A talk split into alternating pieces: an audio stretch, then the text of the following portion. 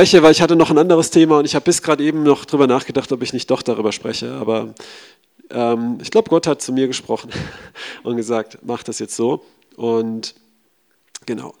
Ähm, ja, ich habe seit so ein paar ähm, Monaten oder Wochen, keine Ahnung, lese ich immer wieder so ein paar Bücher von der Bibel Kapitel für Kapitel durch und arbeite das auch so durch, studiere das so durch und ähm, ja, ich bin gerade in 5. Mose gewesen und da hat vor ein paar Wochen ein Vers zu mir sehr stark gesprochen und der Herr hat gesagt, ganz klar, ich soll darüber, äh, wenn ich das nächste Mal dran bin mit Predigen, sprechen.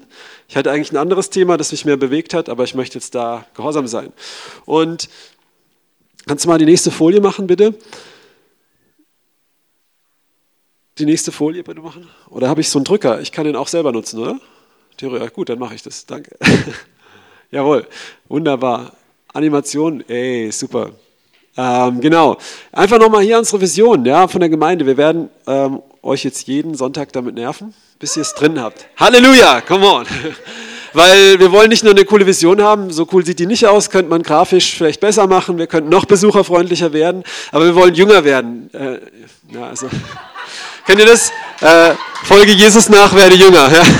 Dann verschwinden meine grauen Haare. Nein, wir wollen jünger werden, jünger machen. Wir wollen Jesus, äh, wir wollen seinen Auftrag erfüllen, wir wollen ihm leben. Und das ist auch unsere Vision. Ihr seht es hier, der gelbe Kreis, das ist das, was wir sind, Jesus und ich, diese Beziehung zu haben. Und der rote Kreis ist aber auch, äh, das eine ist, was ich bin. Ähm, aber wenn ich nur was bin, Menschen brauchen auch einen, einen Sinn oder ein Ziel ja, ähm, einen Auftrag oder sowas, was, was sie tun, eine Bestimmung, einen Sinn, ja.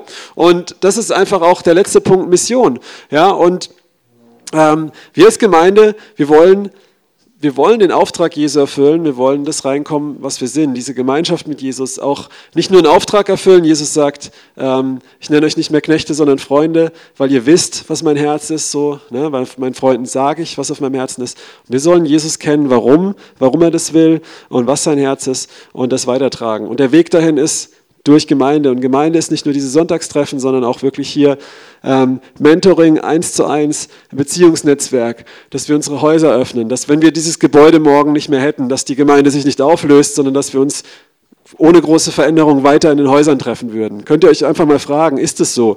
Oder da wollen wir hinkommen, ja.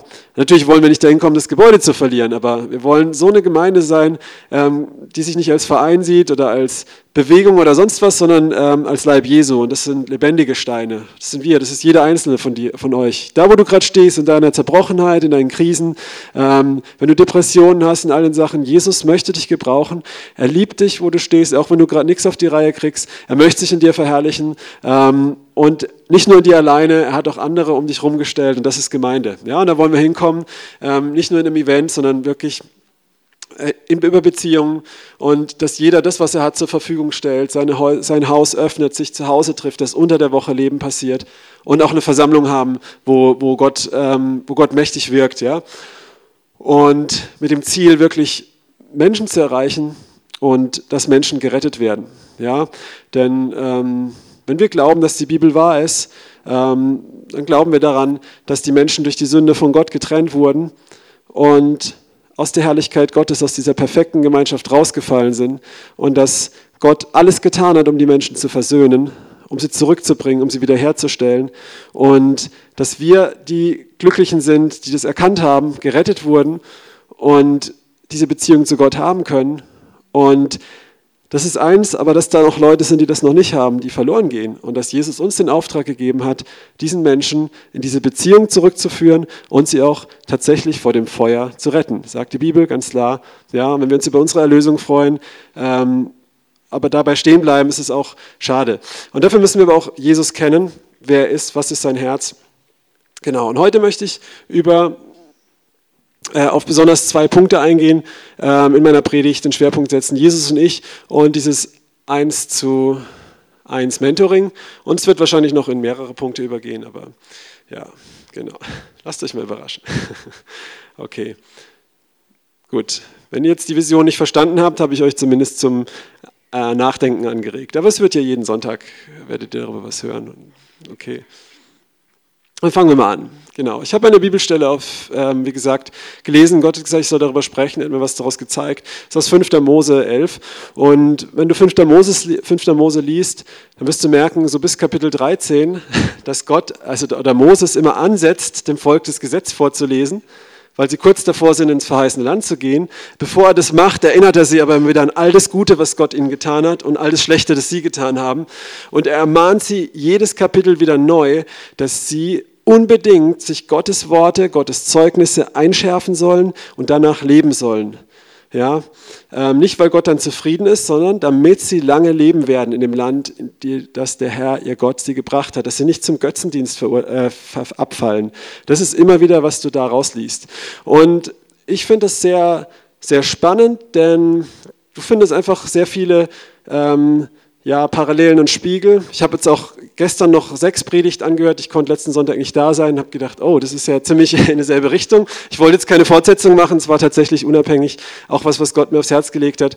Und du findest einfach viele Parallelen und die Schrift sagt, dass der alte Bund, das ist ein, ein Abglanz oder ein, ein Vorschimmer für das, was kommen wird. Wir finden da viele Parallelen für das, für das, was Jesus gemacht hat, für das Heil, das wir jetzt haben. Und es zeigt auch Gottes Gerechtigkeit auf. Ja? Viele Leute, wir sind nicht mehr unter dem Gesetz, das ist ganz klar, ähm, aber zum Beispiel naja, es ist jetzt so, dass wenn ich jetzt sage, hey, das Gesetz ist weg, deswegen darf ich jetzt jemanden töten, das wäre auch nicht richtig, oder? Ne?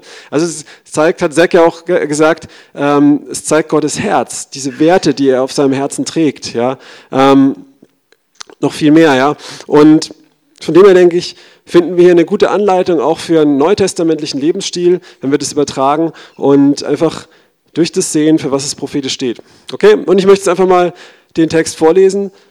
Ähm, so nehmt euch nun diese meine Worte zu Herzen. Vorher hat Gott darüber gesprochen, was er für einen Bund schließen möchte, was er tun möchte und, und sie nochmal aufgefordert, diese Worte zu behalten. Und bindet sie zum Zeichen auf eure Hand und sie sollen zum Erinnerungszeichen über euren Augen sein. Und ihr sollt sie eure Kinder lehren, indem ihr davon redet, indem ihr davon redet, wenn du, das klingt komisch, in, dein, in deinem Haus sitzt und auf dem Weg gehst, wenn du dich niederlegst und wenn du aufstehst. Und schreibe sie auf die Pfosten deines Herzens und an deine Tore. Und jetzt kommt's, damit du und deine Kinder lange leben in dem Land, von dem der Herr deinen Vätern geschworen hat, dass er es ihnen geben werde, solange der Himmel über der Erde steht. So, ähm, okay, wir sind jetzt nicht davor, irgendwie in ein verheißenes Land zu gehen, also jetzt in ein neues Land geografisch, aber ähm, unser Ziel ist doch auch, in den Himmel zu kommen. Und ich weiß nicht, wie so eure Vorstellung vom Evangelium ist, was für ein Evangelium ihr gehört habt. Ähm, die meisten Leute hier im Westen hören so ein Evangelium, streck einmal deine Hand bei einem Gebet oder sowas und dann hast du einen garantierten Freifahrschein für den Himmel. Ähm, es stimmt, wenn wir an Jesus glauben, werden wir gerettet von unseren Sünden und er wird uns festhalten, aber wir finden in der Bibel immer wieder, dass es wichtig ist, äh, dass Moses das Volk auffordert, haltet fest an dem und auch im Neuen Testament, dass wir daran festhalten, dass wir auch Jesus nachfolgen sollen. Da geht es nicht, dass wir uns irgendwas verdienen, aber dass wir das Geschenk, das wir aus Gnade gekriegt haben, nicht wieder verlieren. Und hier geht es auch nicht darum, dass du einen Fehler machst und es dann weggeht, aber dass du zu, irgendwann zu dem Punkt kommst, wo du es selber wegschmeißt. Und ähm, ja, Jesus möchte, ähm, dass das, was er uns gegeben hat, dass wir das festhalten und dass wir das umsetzen und dass wir darin wachsen. Und ich möchte jetzt Stück für Stück durchgehen, was das für uns heißen kann, ähm, weil für mich ist da eine super krasse, wie so ein Bauplan oder eine Anleitung, wie wir, wie wir Jesus nachfolgen können und wie es hier heißt, ähm, dass ihr lange lebt, ihr und eure Kinder in dem Land, dem verheißenen Land, dass wir unseren Lauf vollenden, dass wir und unsere Kinder, unsere Nachfolger ähm, dort ankommen. Ihr guckt sehr fragend. Ich auch. ähm, ich werde es jetzt auflösen, ja? Okay. Ähm, ihr kennt, habt doch sicher alle schon mal irgendwo orthodoxe Juden gesehen. Die haben so ein paar Brauchtümer aus diesem Vers abgeleitet, diese Gebetsriemen um die Hände und auch um die Stirn, diese Boxen, wo die zehn Worte des Bundes drin sind und auch ähm, nageln es an ihre Türpfosten. Das ist das, was wir gerade gelesen haben. Und ähm, ja, mir geht es nicht darum, dass man in irgendeine Form geht oder irgendwie versucht jetzt äh, irgendwas starr umzusetzen. Mir geht es um das Herz davon. Ich möchte mal anfangen. So nehmt euch nun diese meine Worte zu Herzen und in eure Seele. Ja? Oft haben wir das Problem als, ähm, als Christen oder als Gläubige, dass wir, dass wir Gottes Wort hören und nehmen und versuchen, ähm, in irgendeine Form zu packen, irgendwie umzusetzen. Wir versuchen oft, ähm, mehr Action zu machen. Und dann entsteht sowas, kennt ihr das, Leistungsdruck? Wer kennt das?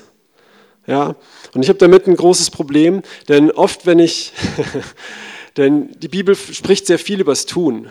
Ja, es gibt sehr viele Bibelstellen über das Tun und Tun ist sehr wichtig. Ähm, und das Problem ist, dass durch so einen religiösen Geist einfach ähm, der, der Feind, der Widersacher, alles Gute, das Gott gibt, verdreht und pervertiert und wird es dann nicht mehr tun. Ja? Letztes Mal habe ich darüber gesprochen, über das Bild von Mann und Frau, wie das durch Emanzipation, durch patriarchisches Denken völlig zerstört wird, die Ordnung, die Gott eigentlich für uns hat. Und genauso ist es auch mit, ähm, mit guten Sachen, die wir tun sollen. Jesus spricht über ein Gleichnis von Hausbau auf Sand und auf Felsen. Kennt ihr alle, oder? Ja, und nicht wie in der Kinderstunde wir das oft hören, ist es der Jesus ist der Fels, die Welt ist der Sand. Nein, beide hören das Wort Gottes und der Dumme ist der, der es hört und nicht tut und der Kluge ist der, der es hört und tut. Es ist schon sehr wichtig. Es hat aber nichts mit Leistungsdruck zu tun.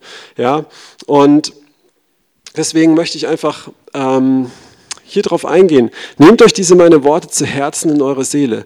Gott fordert sein Volk Israel auf und ich denke, das gilt genauso für uns, die wir in einem neuen Bund stehen und er uns ähm, herausgeführt hat aus der Herrschaft der Sünde und jetzt ein neues Leben für uns hat, ein neues Land einzunehmen, ähm, Feinde zu besiegen, die vor uns liegen. Und er sagt, ähm, und er möchte uns eine Anleitung mitgeben, glaube ich, auch im neuen Bund durch diese Worte, wie wir täglich Jesus nachfolgen können, wie wir seine Jünger sein können und unseren Lauf vollenden können. Okay? Und wie wir als Gemeinde auch hier das leben, was, ähm, was wir auch auf dieser Vision haben.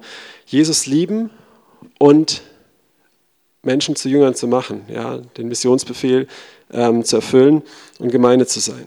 Okay. Interessanterweise fängt er hier an, nehmt euch diese Worte zu Herzen und in eure Seele. Wie ich gerade gesagt habe, wenn wir anfangen mit dem Tun, hey, Gott erwartet wieder was von uns, was wir jetzt tun müssen, dann sind wir ganz schnell in irgendeinem religiösen Mist und in Leistungsdruck. Und das ist nicht, was Gott will. Und darauf haben viele Leute auch keinen Bock mehr, weil sie das lange genug getan haben. Ja, also Gott erwartet jetzt nicht von uns irgendwelche äh, Sachen, wo wir jetzt wieder versuchen, irgendwie mehr zu tun, sondern als allererstes sagt er, nimm meine Worte in deinem Herz auf. Und da möchte ich dich jetzt herausfordern. Ähm,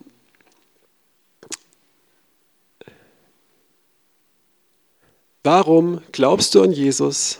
Warum folgst du Jesus nach? Warum liest du deine Bibel? Ja?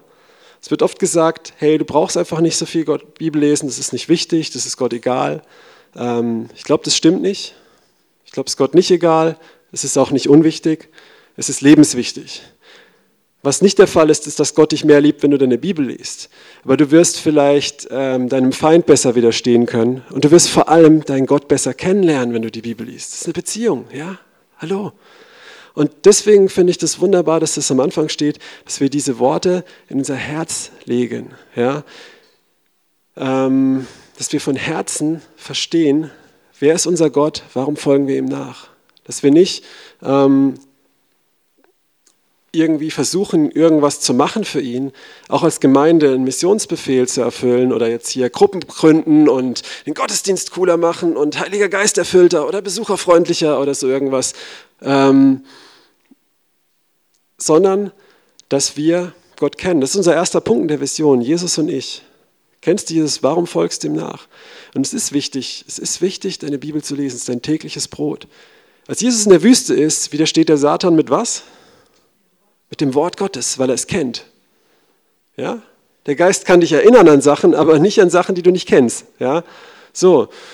Und was ist dein Herz? Was ist dein, ähm, Warum folgst du Jesus nach? Warum bist du hier? Ist Christsein für dich eine Pflicht? Du hast dich irgendwann mal bekehrt als Jugendlicher und jetzt werden dir Moralbotschaften vorgehalten. Du musst es machen, du musst mehr machen, du musst mehr machen. Du kriegst hier Predigten, die setzen dich unter Druck, weil du immer denkst, du musst es machen, du musst es machen, du wirst ihm nicht gerecht.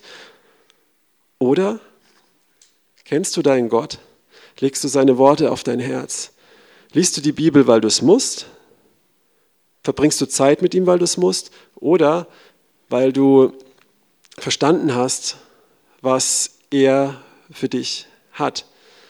Weil, weil du verstanden hast, wie kostbar dieser Schatz ist. Ja? Rein praktisch gesehen für Leute in Nordkorea, die können keine Bibel lesen. Es ist einfach für sie super schwierig und für uns ist es super zugänglich. Und ähm, ich merke es immer wieder, wenn ich zum Beispiel, ähm, es gibt so viele andere Sachen, auch christliche Bücher und, und, und, aber höre ich Gottes Wort und wenn ich darin gewurzelt bin, ich merke es, wenn ich gewurzelt bin in Gottes Wort und in seinem Wort suche, wie er ist und kennenlerne, ähm, dann verstehe ich mehr und mehr sein Herz. Ja? Und, und das ist, glaube ich, der Schlüssel zu all dem, was wir tun sollten. Was nicht heißt, es gibt oft die Leute, die sagen, hey, ähm, du musst gar nichts für Gott tun, bla bla bla bla bla. Ja, du, ähm, und einfach Natürlich müssen wir nichts für Gott tun, er braucht uns gar nicht. Er könnte alles alleine machen, aber wenn du die Bibel anschaust, gebraucht er immer Menschen. Er hätte Cornelius mit dem Engel auch das Evangelium sagen können, aber nein, er gebraucht Petrus, der gerade eingeschlafen ist, mit einer Vision, schickt ihn dahin. Ja? Ähm, Gott, du musst nichts für Gott tun, du darfst was mit Gott zusammentun. Ja? Und es ist super wichtig. Es ist super wichtig. Es nimmt einen Leistungsdruck. Äh, wichtig ist, dass du Gott, dein, den Herrn, dein Gott kennst. Und dafür ist es wichtig, dass du ihn suchst. Und wenn du ihn kennst, wenn du sein Wort kennst, ich sag dir eins, wirst du Satan in der Wüste in die Wüste schicken.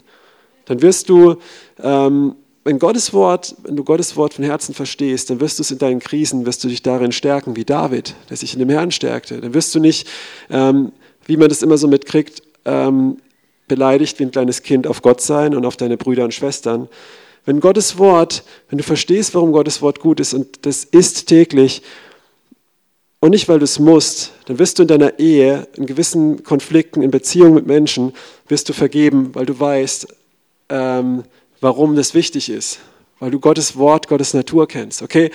Ähm, so, und ich glaube, ihr habt den Punkt verstanden, oder? Und ich glaube, es kommt mehr Klarheit. Ich war selber sehr verwirrt am Anfang, aber jetzt äh, komme ich rein. Genau. Und einfach noch, mach das, schreib das in dein Herz. Ist Gottes Wort, ist es wirklich, oder ist Gott, ähm, versuchst du ihm nachzufolgen und was für ihn zu tun, oder ist er das Herzstück deines Lebens? Ist er das absolute Fundament, wonach du dein Leben ausrichtest? Ich kriege immer wieder mit, wie Leute Enttäuschung erleben. Ich habe auch schon viele Enttäuschungen erlebt und Gott beschuldigen. Wenn du hörst, was sind das für Enttäuschungen, ich bin sicher, hier sitzen auch Leute, ich meine jetzt niemand oder sowas, aber dann, dann sind es oft, ich sage es mal ganz krass, egoistische Wünsche, wo du dir wünschst, dass Gott deine Träume erfüllt. Wenn du dich bekehrt hast, weil du glaubst, dass Jesus dich dann heilt oder dein Leben besser macht ähm, oder glücklich macht oder segnet und so weiter, wenn das deine Bedingung war, dann hast du dich nicht bekehrt. Was Jesus uns, sage ich immer wieder, was Jesus uns wirklich verheißen hat, ist Verfolgung. Ja? Das hat er uns verheißen. Und in der Verfolgung hat er uns Frieden verheißen. Jesus hat dir nicht verheißen, dass du deine Visionen, deine Träume auslebst und die noch ein bisschen fromm anpinselst. Ja, ich werde mal ein Manager für Gott, ich werde ein Fußballstar für Gott und zeig dann mein Trikot, Jesus liebt mich oder sowas. Das ist schön, das ist cool. Es gibt gut, dass es Leute gibt, die es machen. Und wir brauchen auch, natürlich sollen nicht alle Missionare werden. In deinem Beruf, ja, bist du ein Missionar. Du bist ein Botschafter, du bist ein lebendiger Brief. So sollte es sein. Aber, aber, ähm, die Frage ist, was ist deine Haltung? Ja, ähm, bist du ein Daniel und der, sein Fundament war Gott. Er war das, das Zentrum seines Lebens war Gott und er hat in dieser Position vier Könige dazu gebracht, dass sie den lebendigen Gott angebetet haben. Okay? Ja? Oder möchtest du Macht haben und diese ganzen Sachen, steht dein Ego im Mittelpunkt und Jesus soll dich segnen. Dann wirst du Schiffsbruch erleiden. Ja? Ähm, okay, aber sind diese Worte auf deinem Herzen oder versuchst du sie nur umzusetzen, weil es vielleicht eine Frau macht oder weil es andere machen oder weil sich's gehört oder weil du denkst, ich komme sonst in die Hölle oder so. Ähm, okay.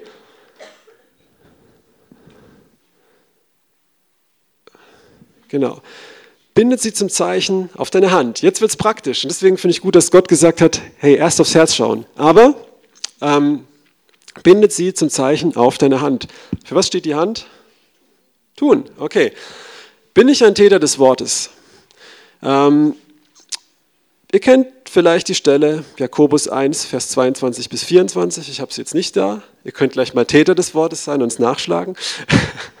ähm, Jakobus 1, Vers 22 bis 24 sagt Jakobus, ähm, wenn du ein Täter, ähm, nur ein Hörer, der Mann, der nur ein Hörer des Wortes ist und nicht ein Täter, der betrügt sich selbst. Ja?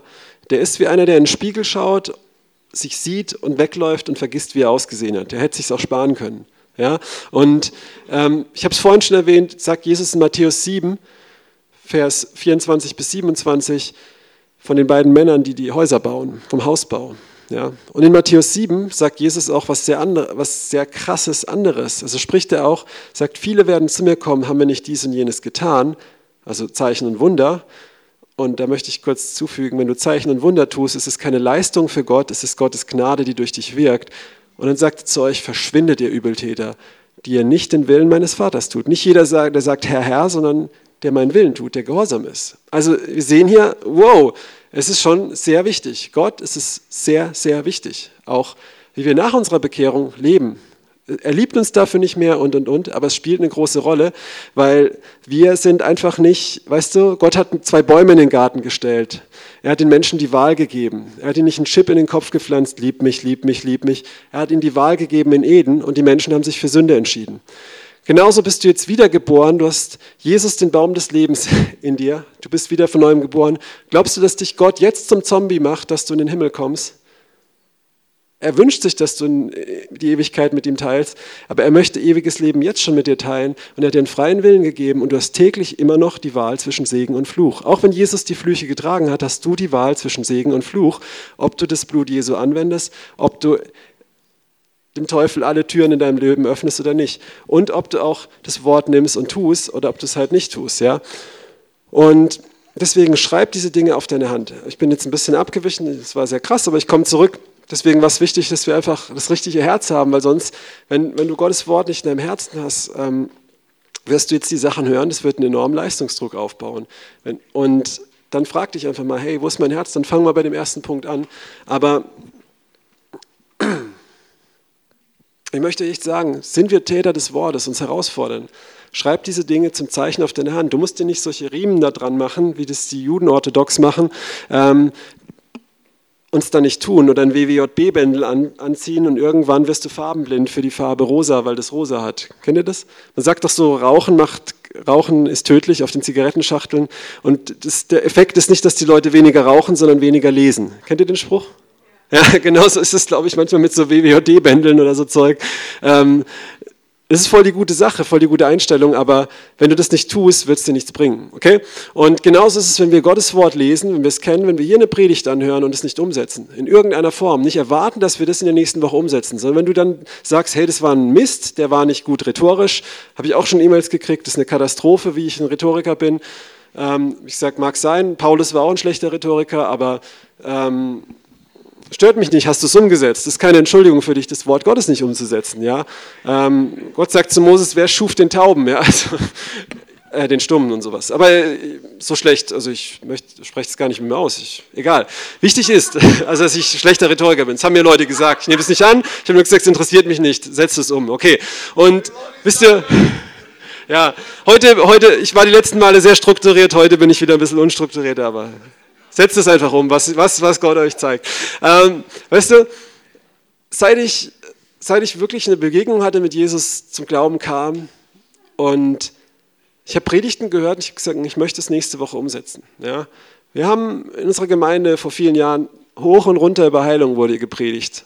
Und ich habe mich gewundert, warum das keiner Zeugnisse hat oder erzählt, dass er mal für, auf der Straße für Leute betet, weil so war es ja in den Evangelien in der Apostelgeschichte. Also wir machen immer wieder dieselben Heilungslinien und wird immer für dieselben gebetet. Und das hat mich nicht, nicht losgelassen. Und ich habe gesagt, ich möchte die Sachen auch selber erleben. Und das heißt, er muss ein Risiko eingehen, muss es umsetzen. Ja. Ähm, es geht aber auch über ganz andere Sachen. Ne? Wir, wir haben oft eine super Theologie äh, über Vergebung im Kopf. Äh, oder über Liebe Gottes, über Gnade, aber wir beziehen es auf uns, ne? aber nicht auf andere. Wenn dann andere uns begegnen, die uns dann wirklich annerven, dann ähm, können wir es ausprobieren. Da gab es so einen Film, Evan Allmächtig, mit so einer Arche. Kennt ihr den? Kennt ihr niemand? Für viele ist es Blasphemie, aber ich fand den Film gut. Den ersten Teil fand ich nicht so gut, aber den mit der Arche, den fand ich super. Und da fragt, fragt Gott so, ähm, hey, ihr habt doch für mehr Liebe gebetet. Glaubst, also Gott, ja genau, die beten so, dass die Familie zusammenwächst, sie mehr Liebe haben. Dann sagt Gott dem Mann, er soll eine Arche bauen und dann bricht die Familie auseinander. Das ist sehr lustig, müsst ihr mal angucken. Und dann verlässt die Frau ihren Mann und in einem Fastfood-Restaurant begegnet Gott ihr als Kellner und sagt dann so, sie, sie blickt es natürlich nicht, weil nur ihr Mann immer Gott sieht und sie denkt, er ist verrückt. Und dann sagt Gott so, hey, ähm, wie ist denn das? Ähm, Glaubst du, wenn Leute für mehr Liebe geben, dass Gott ihnen warme Gefühle gibt oder Gelegenheiten, das umzusetzen? Ja, und das wollte ich eigentlich nur darauf hinaus. Sind wir Täter des Wortes? Ja? Und das meine ich jetzt auch heute. Welchen Punkt, da werden wir nachher noch drauf kommen, aber eigentlich jedes Mal, wenn wir sonntags hinkommen und sonntags irgendeine Botschaft hören, hey, ganz ehrlich, dann spar die Zeit, schlaf aus, dann hast du es besser, besser investiert. Dann hast du deinem Körper was Gutes getan. Wenn du kommst und denkst, hey, ich erwarte jetzt einen coolen Gottesdienst, wo ich unterhalten werde, dann lass es bleiben. Ja? Oder komm mit der Erwartung, noch besser, und sag, hey, ähm, ich möchte kommen, auch wenn der vorne steht, mir nicht passt, auch wenn mir die Musik nicht passt und, und, und, aber ich höre jetzt zu. Wisst ihr, ich habe schon so oft Prophetien gekriegt von Leuten, die mir überhaupt nicht gepasst haben. Ich habe schon so oft Zurechtweisung gekriegt, gerade von Leuten, wo ich denke, ich könnte euch fünfmal so viel aufzählen, was ihr mir jetzt an mir kritisiert. Ich habe schon Predigten gehört von Leuten, die mir so unsympathisch waren, die so viel ihr Lehre ver verbreitet haben. Und Gott hat trotzdem gesagt, aber in dem Punkt prüft alles, alles heißt alles und das Gute behaltet, möchte ich zu dir sprechen. Bist du demütig genug, das aufzunehmen? Und das, wo Gott zu dir spricht, zu sagen, okay, und hier möchte ich trotzdem bereit sein, umzukehren, möchte ich bereit sein, diesen Punkt umzusetzen. Okay, nächster Punkt, dass wir auch noch durchkommen. Jetzt komme ich in Fahrt. okay. Sie sollen zum Erinnerungszeichen über euren Augen sein. Ja? Mhm habe ich Gottes Wort im Herzen, setze ich es um und ist es auch der Maßstab für die Sachen, die ich angucke, für die Sachen, die ich sehe, für die Sachen, die ich aufnehme. Okay, wir kriegen den ganzen Tag Informationen mit. Wir lesen Zeitungen, wir sehen Bilder, wir sehen Sachen, wir lesen Sachen, wir nehmen Sachen auf mit unseren Augen. Erstens mal nehme ich Gottes Wort auf mit meinen Augen oder nehme ich allen möglichen anderen Kram auf. Zum Zweiten, wenn ich anderen Kram aufnehme, habe ich Gottes Wort als Zeichen hier über meinen Augen, als Erinnerung, als Virenscanner, okay, ähm, das zu prüfen. Und dafür, dass das ein Virenscanner ist, eine Prüfung, ist die Voraussetzung, dass ich Gottes Wort überhaupt lese und überhaupt kenne, okay. Ähm, ja, und dass ich natürlich auch sein Herz kenne. Ja. Und deswegen ähm, finde ich das sehr, sehr praktisch und es ist super wichtig für ein tägliches Leben in der Beziehung mit Jesus und dass, dass die Grundlagen funktionieren, dass ich Gottes Wort auf meinem Herzen habe, dass ich Gott, dass ich sein Herz kenne, dass ich sein Wort tue und dass ich ähm, sein Wort alle Zeit vor Augen habe dass ich es mitnehme in den Alltag, in jede Situation. Es wird gelästert und ich kenne auch einen guten Witz. Oder es wird über irgendwelchen dummen Schwachsinn geredet oder über Sachen, die auch mein Hobby sind, aber derjenige bräuchte jetzt eigentlich gerade das Evangelium.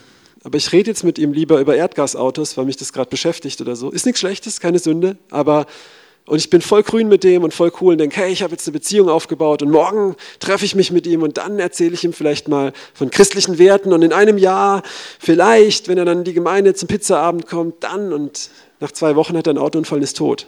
Ja. Ich will keinen Druck aufbauen, ich meine nur, ich habe solche Sachen schon erlebt. Ja.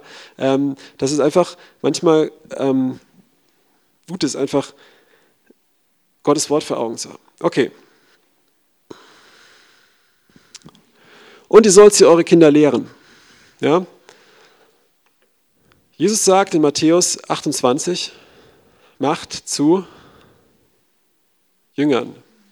Ja? Also haben wir vorhin schon gehört, das heißt nicht, dass ich jünger werde, sondern, also vom Alter, sondern Jünger machen. Lehrt sie euren Kindern. wer, wer von euch, der hier sitzt, hat Kinder? Hände hoch. Sind nicht alle, ja, aber einige. Ist gut.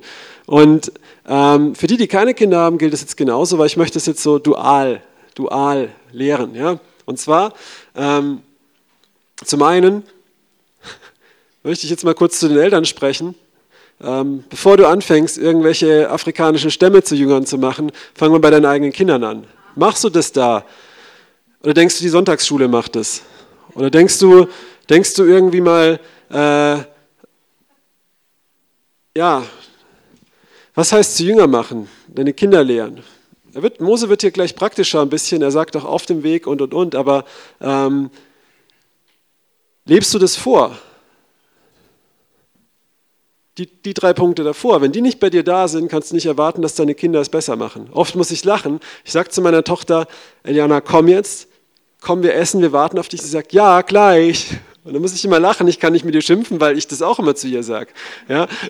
Und ähm, da fängt Jüngerschaft an. Okay, aber jetzt mal allgemein gesagt, und das Jüngerschaftsding jetzt, wenn du keine Kinder hast, trotzdem könnt ihr Eltern jetzt auch bei den Kindern anwenden, was ich sage, und das solltet ihr auch, ähm, ist, ähm, genau, was ist Jüngerschaft?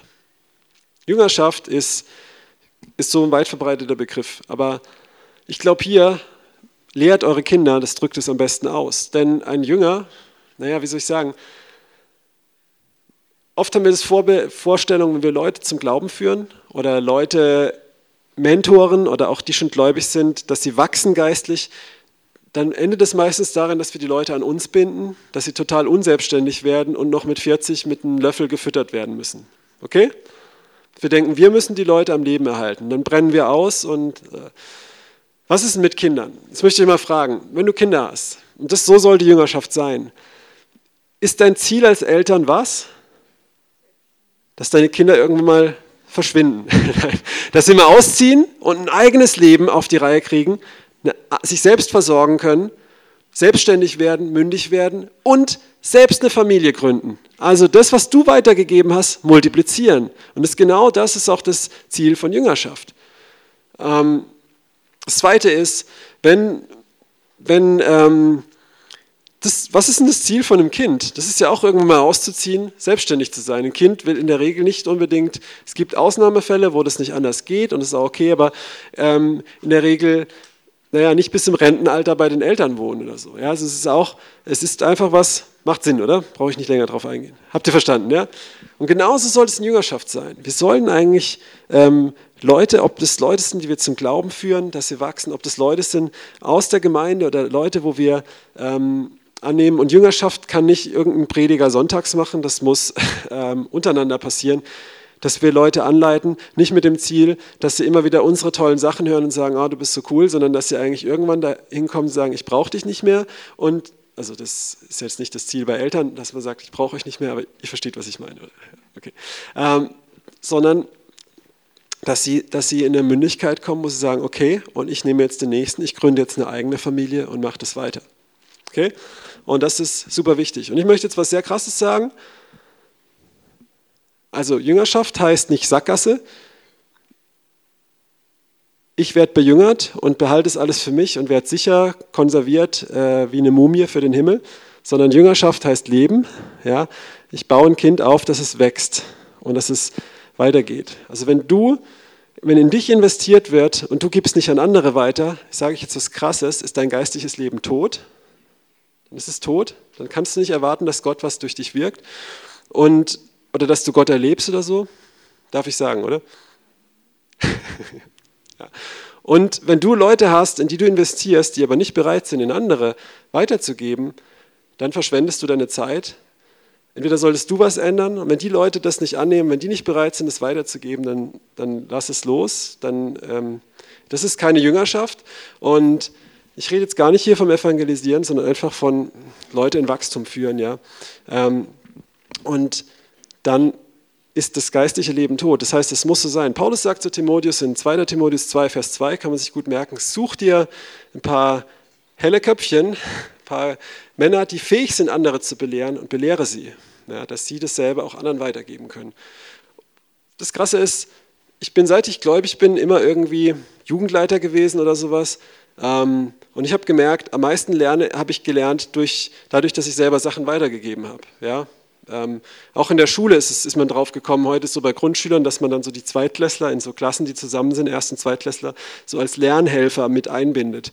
Dass sie Jüngerschaft machen mit den jüngeren Schülern und denen schon Sachen erklären. Und dadurch wird ihr Wissen gefestigt, sie lernen Sozialkompetenzen und lernen dabei selber nochmal was, wenn sie es erklären. Noch mal viel mehr, wie wenn sie es nur erklärt bekommen. Ja? Okay.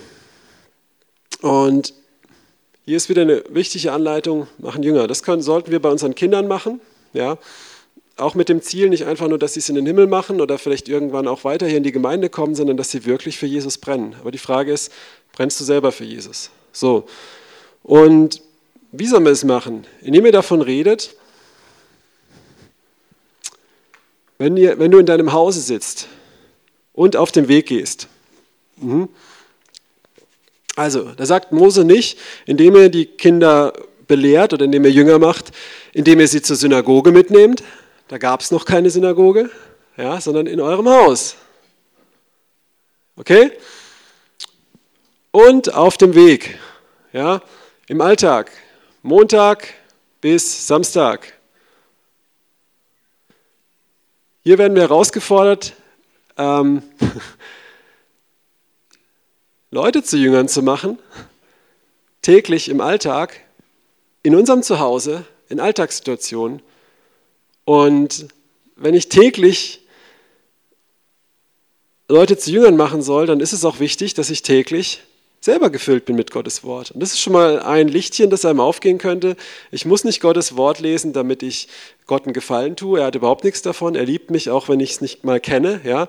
Aber ähm, es, ist, es ist gut, wenn ich damit selber gefüllt bin, ähm, dass ich einfach auch weitergeben kann. Und wenn was durch dich fließt, das ist so wie mit Strom, nur wenn der fließt, geht es Licht an. Ne? Nur dann wird die Heizung warm und so, wenn es eine Elektroheizung ist. Versteht ihr, was ich meine? Nur dann ist Leben da. Ja? Okay. Und ja, hier, Eltern habe ich vorhin schon angesprochen. In eurem Haus beim Essenstisch, beim Zubettbringen, in Alltagssituationen kannst du deine Kinder jüngern und nicht nur mit der Erwartung, dass sie mit 14 dann mal irgendwann zum hundertsten Mal alle Bibelgeschichten kennen, sondern dass sie auch die Sachen anwenden, dass sie es umsetzen in ihrem Kindergarten. Ja, meine Tochter sagt immer, wenn wir rausgehen, sagt sie, Papa, stopp, wir haben noch kein Abendmahl genommen. also, ja, sie, super, ja, so muss es sein. Die, die, unsere, die Leute, die wir jüngern sollen, weiter werden, weiterkommen wie wir. Ne? Und wir lernen ja auch von Kindern viel, wir sollen ja werden wie die Kinder. Aber was heißt das auch ähm, in unserem Haus? Bin ich bereit, mein Haus zu öffnen oder lebe ich für mich selber und mache das zu? Habe ich keine Zeit unter der Woche, um zu anderen zu gehen, ähm, in andere Häuser, mich zu treffen, dort Jüngerschaft zu leben? Ähm, Weißt du, Jüngerschaft ist nicht nur irgendwie, du musst, du musst, du musst, du musst, sondern das Tolle ist, du kannst ja auch dem anderen sagen, mir geht es gerade auch nicht gut und er kann für dich beten. Das ist ja auch wieder was. Kennst du Gottes Herz? Ist es jetzt ein dummer Auftrag, den du hier erfüllen musst, eine Agenda, die wir als Gemeinde irgendwie hier durchdrängen möchten? Oder ist es das Leben, das Gott für uns hat? Ja, hey, ich bin gerade in Kompromissen. Eigentlich soll ich dich gerade jüngern, aber ich bekenne dir das auch. Und dann betet derjenige, den ich eigentlich in Jüngerschaft führe, für mich und hat ein Wort für mich. Ich werde erbaut, ich komme aus dem Kompromiss raus. Ich bekenne Sünden, er bekennt Sünden. Ja. Das, was ich will, wo der wächst, muss ich ihm auch vorleben. Und das ist gut für uns, aber das kann nicht sonntags hier passieren. Das ist toll, dass wir nachher Essen zusammen haben, aber ja, ähm, in unserem Haus und auf dem Weg. Ähm, und hier finde ich auch wieder, das im Haus ist das Theoretische und unterwegs ist das Praktische. Wer von euch geht einmal die Woche eine Stunde evangelisieren? Michael, ja, er geht öfters, come on. Ah, amazing, der, der streckt dich nochmal. Er, er, er, predigt in Straßenbahnen, auf Plätzen, Leute kommen vorbei und hören das und beten für sie und die kriegen Visionen von Jesus und lassen sich taufen. Das ist echt amazing.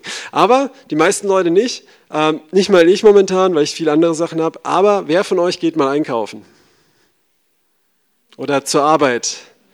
Oder andersrum, gibt es hier jemand, der Homeoffice hat, der nicht einkaufen geht, der sich alles liefern lässt? In Japan gibt es so Leute, das ist so eine Krankheit dort, ne? gibt es nicht. Okay, also du hast, du hast täglich hast du irgendwelche sozialen Kontakte. Du bist auf dem Weg. Ähm, ich gehe mit meinen Kindern auf den Spielplatz und dann äh, treffe ich da, sehe ich da manchmal Leute, ähm, wo sich Türen öffnen, von Jesus jetzt zu erzählen. Und dann gehe ich, spulen wir mal zwei Punkte vor. Habe ich dann Gottes Wort vor Augen oder habe ich meine eigene Agenda vor Augen? Und meine Tochter, als sie gerade laufen konnte, hat sie irgendwann ist sie so dahingestackst. Die Ältere hat eine Puppe aufs Bett gelegt, hat die Hand aufgelegt, hat Baba Shata Daba gemacht, weil sie gesehen hat ständig, dass ich auf Spielplätzen und sonst wo für Leute gebetet habe.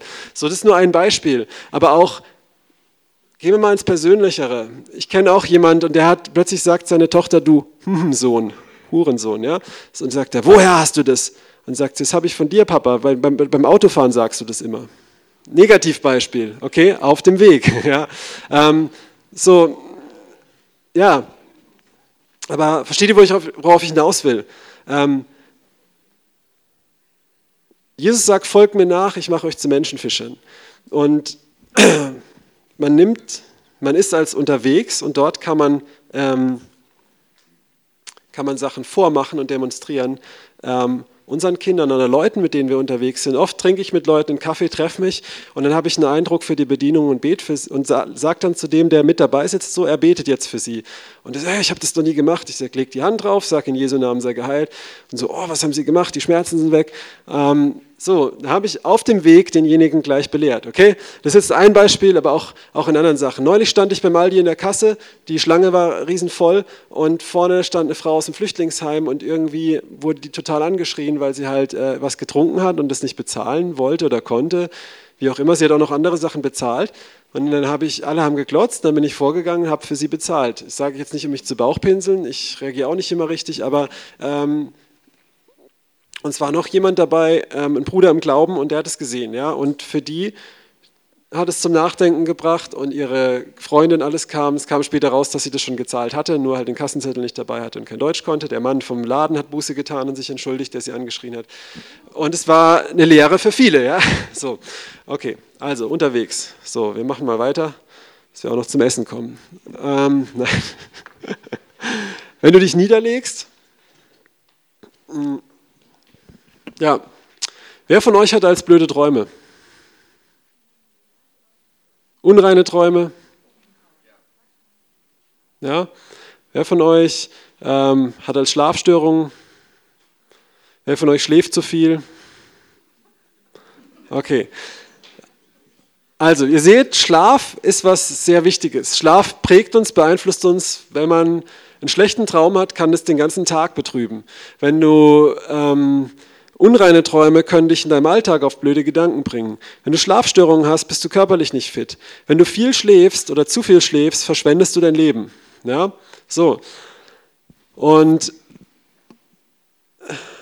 wenn dein Herz voll ist von Gott, dann träumst du von Gott. Ich habe als Träume, wo ich im Traum Dämonen austreibe oder auf der Straße predige oder solche Sachen mache und dann sich Sachen bei mir körperlich verändern. Ich habe als Träume, wo ich aufwache und in Zungen bete.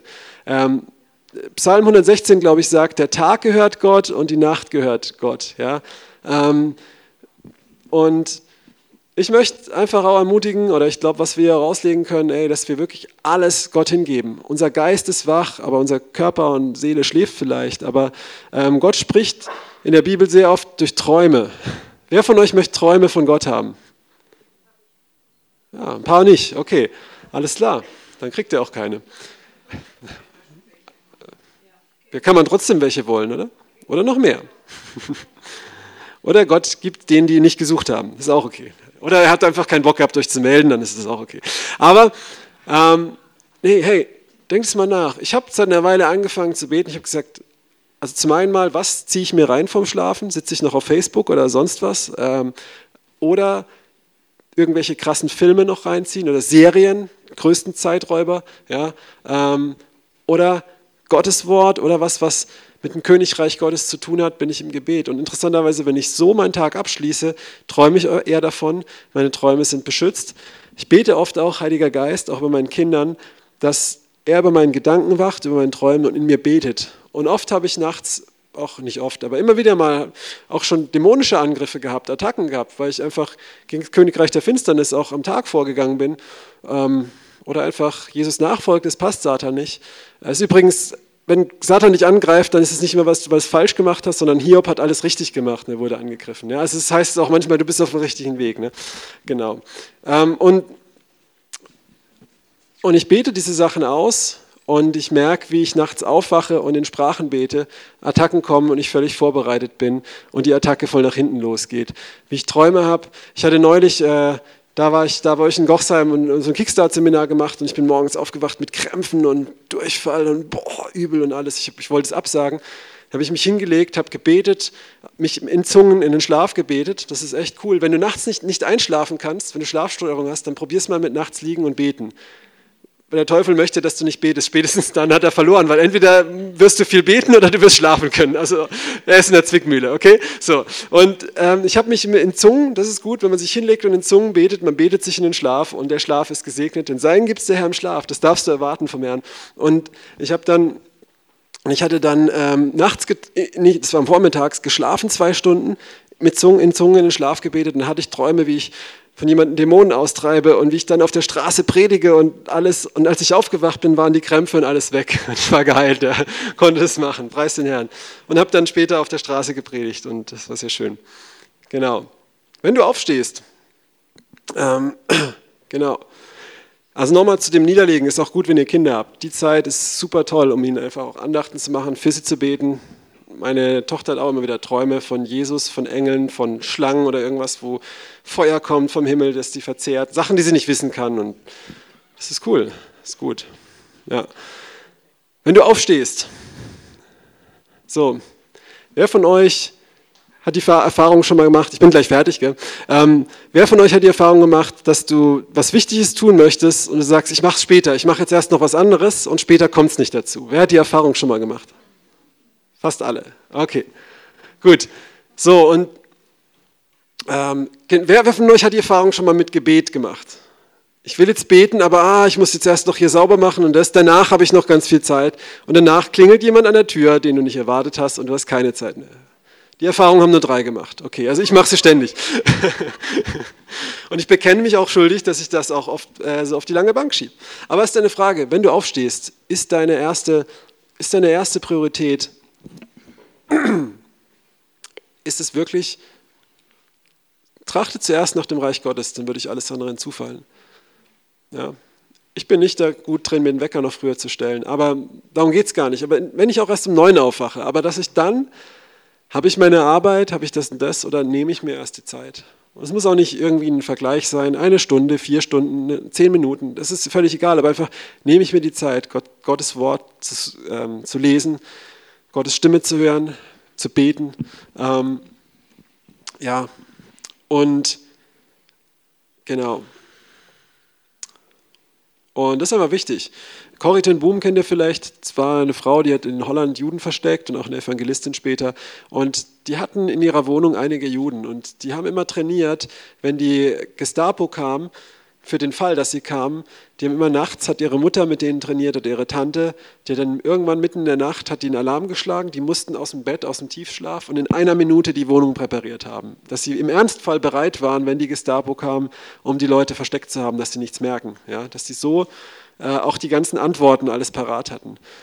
Und genauso ist es, weißt du, unser Widersacher, der schläft nicht Seid wachsam, sagt Petrus, denn er geht umher wie ein brüllender Löwe. Ja? Und ähm, deswegen ist auch gut und wichtig, dass wir zuerst wirklich aufwachen und als erstes das tun. So, der letzte Punkt, ich, es wird kurz, genau. Schreibe sie auf die Pfosten deines Hauses und deine Tore. Ähm, die Juden nageln dann immer so ein Ding da dran. Ähm, und ja, was sind deine Pfosten? Zum einen ist es dein, dein Raum, es ist dein privat. Es kann sein dein Privatbereich, deine Leidenschaft, es kann dein Haus sein und deine Pfosten. Es kann sein deine Beziehung, deine Bedürfnisse und es kann dein Herz sein. Ja? Alles, was da reinkommt, muss an Gottes Wort vorbei. Schweig. Was in, was, in, was in mein Haus kommt, an Spielsachen von meinen Kindern oder an Zeugs, das mir Leute schenken, muss an Gottes Wort vorbei. Wenn es nicht damit kompatibel ist, dann kommt es in die Restmülltonne, weil da wird es verbrannt. Ähm, Sachen, die Leute mir Ratschläge geben wollen für meine Ehe oder so, müssen an Gottes Wort vorbei. Wenn sie gut sind, dann nehme ich sie. Manchmal auch Gebete und Prophetien müssen an Gottes Wort vorbei. Das ist eine große Schwäche in der charismatischen Welt. Hey, es ist übernatürlich, ist es von Gott. Nein, es ist nicht unbedingt. ja, prüf die Geister, okay? Und ähm, heißt doch nicht, einen Geist der Furcht zu haben, aber du kannst, wenn du Gottes Wort kennst, es damit auch prüfen. Wenn du sein Herz kennst, auch damit prüfen. Ja? Und ähm, auch, auch Beziehungen Gewisse Beziehungen sind einfach nicht gut und die fühlen sich zwar gut an, aber Gottes Wort sagt es nicht gut. Ich habe immer wieder mit Leuten zu tun, die sagen, ja, aber mein Mann oder meine Frau, das ist so schrecklich, bla bla bla, und jetzt habe ich jemanden kennengelernt und bla bla bla, und der ist ja auch noch viel gläubiger und und und, sage ich, ja, mag sein, aber fühlt sich vielleicht gut an, aber Gottes Wort sagt es nicht, ganz klar. Ja, okay, brauche ich. Das war jetzt ein Extrembeispiel, aber ich glaube, jeder von uns, wenn er ehrlich ist, kennt auch andere Situationen, wo das ist. Ich glaube, ihr habt den Punkt verstanden. Und was kommt auch in mein Herz und vor allem nicht nur, was kommt rein, sondern was kommt raus. Jesus sagt, was aus dem Mund kommt, verunreinigt. Sehr oft, kennt ihr das, hat man irgendwelche Witze oder Sachen, ähm, die man erzählen möchte, wo man in einer Runde ist oder man fällt, es fällt einem was Schlechtes ein über den Thomas, was er letzte Woche, ah, das habe ich mitgekriegt, es passt jetzt gerade und das ist ja nur kritischer Austausch. Hey, aber Gottes Wort sagt in Epheser 4, dass wir, wenn wir schlecht übereinander reden, den Heiligen Geist betrüben. Ja? Willst du den Heiligen Geist betrüben? Wer will den Heiligen Geist betrüben? Nein, keiner, ja. Okay, also, und dann hast du Gottes Wort an den Pfosten deines Herzens, okay? Und jetzt sind wir durch. Ich fasse es nochmal zusammen. An, jetzt habt ihr vielleicht den Kontext verstanden, Anleitung zur Alltagsnachfolge. Ähm, das kann man sich echt gut merken und ich möchte uns jetzt herausfordern, einfach, wer gehen muss, kann gehen wer noch hier bleiben möchte und sagt, hey, ähm, einfach aufzustehen und den Punkt zu bekennen und zu sagen, hey, in dem Punkt möchte ich, möchte ich umkehren, möchte ich, möchte ich das anders zu machen, aussprechen vor anderen. Du musst es gar nicht machen oder vor Gott, aber es gibt die Möglichkeit, das zu machen, okay? Ähm, ich gehe nochmal einfach durch. So nehmt euch nun diese meine Worte zu Herzen. Ja? Ähm, warum? Am Schluss lesen wir es. Ja? steht es auf deinem Herzen, deiner Seele. Legt sie auf eure Hand, sei ein Täter des Wortes. Über eure Augen. Ja, alles, was du, was du siehst, prüfst gleich damit ab. Mm, und vor allem leg dein Wort über die Augen, dass, dass deine Augen davon geprägt sind, erfüllt sind. Lehrt es eure Kinder. Macht, macht zu Jüngern. Ja. Ähm, sei auch selber ein Jünger, der weitergibt. Ja. Rede davon in eurem Haus, ähm, in deinem Alltag wenn du dich triffst, oder auf dem Weg in Situationen, wo du gehst. Leb die Sachen, geh sie weiter. Wenn du aufstehst oder dich niederlegst, ja, schreib es in die Pfosten deines Hauses und deiner Tore. Und ja, dann ist jetzt hier Schluss, offiziell. Es gibt jetzt noch oben Essen. Und wenn, wenn du möchtest, kannst du einfach noch ein, zwei, einfach Piano einfach, muss gar nicht Lieder sein oder sowas. Wer noch bleiben möchte, wo gemerkt hat, hey, ähm, von dieser Predigt, die jetzt nicht so strukturiert war wie die anderen, ist doch was, was du umsetzen möchtest, ein Täter des Wortes sein möchtest in der nächsten Woche, ähm, dann bleib hier, leg es vor Gott hin, bekenn es vielleicht vor deinem Nachbarn, vielleicht vor deinem Ehepartner, wo du sagst, diesen Punkt möchte ich ändern, möchte ich Buße tun und bitt Gott, dass er dir Gnade gibt, mach nicht einen Silvestervorsatz. Ähm, oder du kannst es auch laut bekennen einfach wollen dem Heiligen Geist noch ein paar Minuten Raum geben. Und wer gehen möchte, wer hochgehen möchte, ist völlig okay. Ihr seid gesegnet in Jesu Namen. Vater, ich bete jetzt, dass du ähm, kommst jetzt auch, ähm, ja, dass du jetzt bei einzelnen Leuten deine Worte aufs Herz schreibst, auch bei mir mehr und mehr neu, dass du der Erste bist, dass du der Letzte bist, dass du ähm, der Mittelpunkt bist. Dass wir dich kennen, dass wir dein Herz kennen, dass wir nicht Knechte sind, sondern Freunde sind, Jesus. Bete jetzt rein in, in Beziehungen zwischen Eltern und Kindern, da wo, ähm, wo das, diese Versuche von Jüngerschaft aus, in Rebellion ausarten oder solchen Dingen, dass du dort Veränderung der Herzen schenkst, dass dort angefangen wird, nicht im Tun, sondern in der Beziehung zu dir angefangen wird, Jesus. Und das andere nicht gelassen wird, sondern freigesetzt wird. Ich bete, dass da, wo Beziehungen sind gerade, die die Kraft zehren, wo, nicht, wo es nicht weitergeht, sondern Sackgassen sind und wo auch Beziehungen sind, die wie so in deine Herzenspforten reingehen, ähm, die dich binden in Manipulation, in Abhängigkeit. dass der Herr jetzt kommt mit dem Schwert des Geistes und diese abtrennt.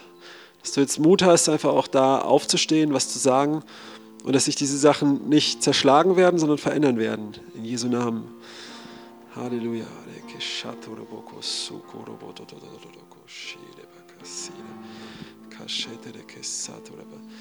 Ich bete für da, wo Leute auf dem Herzen haben, ihr Haus zu öffnen, schon lange nicht wissen wie, dass du einen Anfang schenkst, Herr Jesus, dass du es jetzt ganz klar bestätigst durch dieses Wort, dass, ähm, dass neue Häuser geöffnet werden, da wo Enttäuschung war, dass jetzt da wirklich eine neue Vision kommt in Jesu Namen.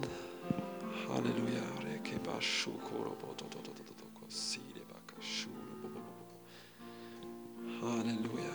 Jesus, ich bete für Träume jetzt in dem mächtigen Namen Jesu, dass jetzt da äh, auch eine Freisetzung geschieht, Heiliger Geist, dass jetzt äh, du wirkst in den Verstand jetzt auch von einigen Männern, die hier sind, dass jetzt unreine Träume weichen in Jesu Namen, ähm, verhängnisvolle Träume weichen in Jesu Namen und diese Stricke gebrochen sind jetzt in Jesu Namen, dass du, Heiliger Geist, über Träumen wachst, dass du Dinge auf, äh, aufdeckst und Umkehr schenkst in Jesu Namen.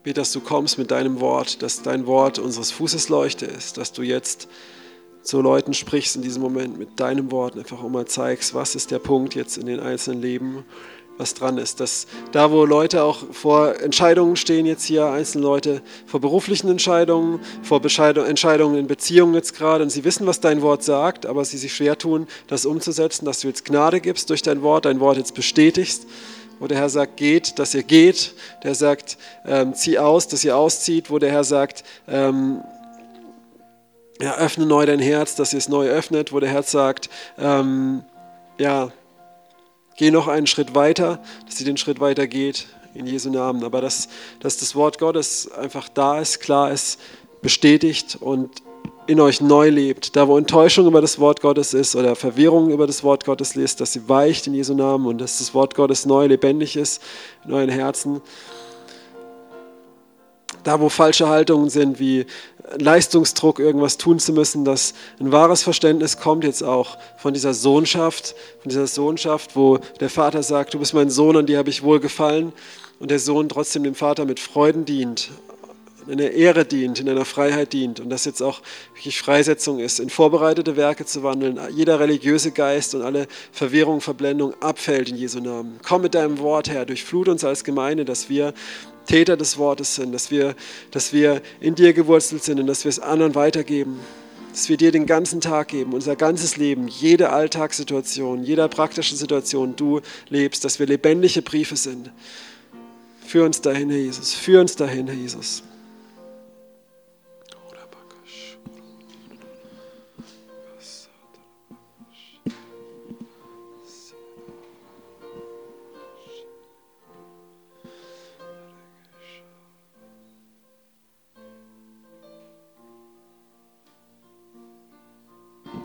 Ich glaube, Gott spricht jetzt auch ähm, zu Einzelnen. Hier ist eine Person, die ist im, ähm, am Ende des Studiums und persönlich brechen gerade Sachen weg, ähm, brechen gerade Sachen um. Du weißt überhaupt nicht, wo vorne und hinten ist.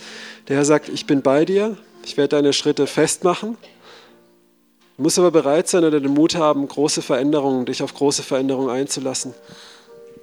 Ich glaube, dass auch jemand da ist, wo ähm, ja, wo Familiengründung neu ist und Angst ist vor Überforderung. Und der Herr sagt jetzt einfach auch, auch wo gerade in der Ehe Krisen sind und aber auch jetzt ähm, mit Nachwuchs und Sachen, dass der Herr sagt, hey, ich bin euer Frieden, ich bin euer Frieden und ich prophezei jetzt Frieden über dieser Familie in Jesu Namen. Ich glaube, es sind Leute da, die jetzt auch hier ähm, in finanziellen Herausforderungen sind und in der Versuchung sind, gerade Kompromisse zu machen. Versuchung sind, Fleisch für ihren Arm zu halten.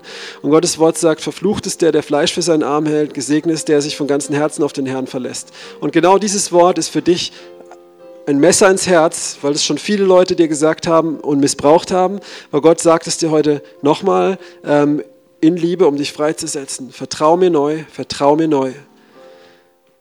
Halleluja.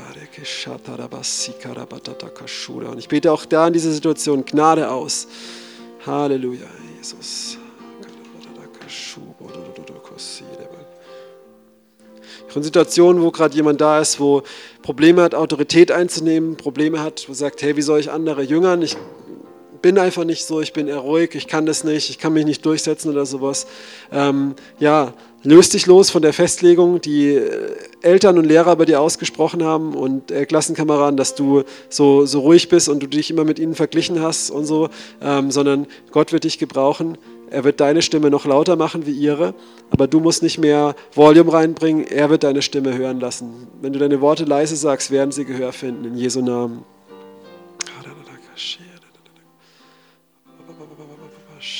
Sind Leute da, die jetzt auch sagen, Mann, ich möchte eigentlich, ich möchte so sehr Zeugnis sein, ich möchte meinen ungläubigen Arbeitskollegen, Freunden im Sportverein von Jesus erzählen, ich möchte ein Zeugnis sein. Ähm, und ja, Gott sagt, räum auf, räum auf in deinem Kopf, geh in mein Wort, lies es, was es sagt, schmeiß alles über Bord, was dir Leute gesagt haben, was dir Leiter gesagt haben, wie du es tun sollst und wie nicht und nehme jetzt allen Druck ab, dass es von dir hängt. Fäng an, morgens zu beten, dass Gott dir eine Tür öffnet, dich in vorbereitete Werke gehen lässt und er wird dir die Worte in den Mund legen. Und seine Worte sind nicht deine Worte, seine Gedanken sind nicht deine Gedanken. Er wird dir Worte geben, die teilweise sehr direkt sind, aber sie werden passen, weil die Leute offen sein werden. Aber erkenn diese offenen Türen und leb nicht für dich selbst. Wo du dir jetzt heute vielleicht, du bist es auch, wo er auch gesagt hat, äh, das ist der Punkt, den möchte ich ändern. Und Gott wird hört dein Gebet. Er wird dir ab heute Situationen schenken, aber er wird dich auch herausfordern. Und es wird sein in Situationen, wo du keine Zeit hast, wo du denkst, ich muss jetzt schnell heim, wie der barmherzige Samariter. Wenn du dann dich entscheidest zu gehen, wird er dich segnen. Du wirst ein, zwei Mal sagen, nein, davonlaufen. Und du wirst, wirst aber sehen, dass Gott, Gott ist gnädig mit dir, er gibt dir weitere Chancen und steckt den Kopf nicht in den Sand. Und du wirst nächsten Sonntag hier Zeugnisse geben. Danke, Herr Jesus. Danke für dein Wirken. Da, wo Verbitterung ist.